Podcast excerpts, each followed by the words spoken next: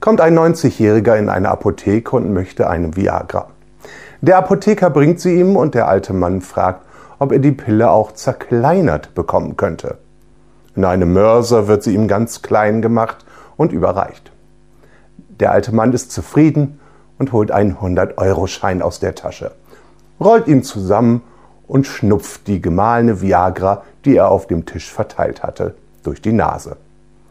Da fragt ihn der Apotheker, was das denn soll. Daraufhin antwortet ihm der Opa, ach wissen Sie, junger Mann, in meinem Alter, da spielt sich der Sex nur noch im Kopf ab. Musik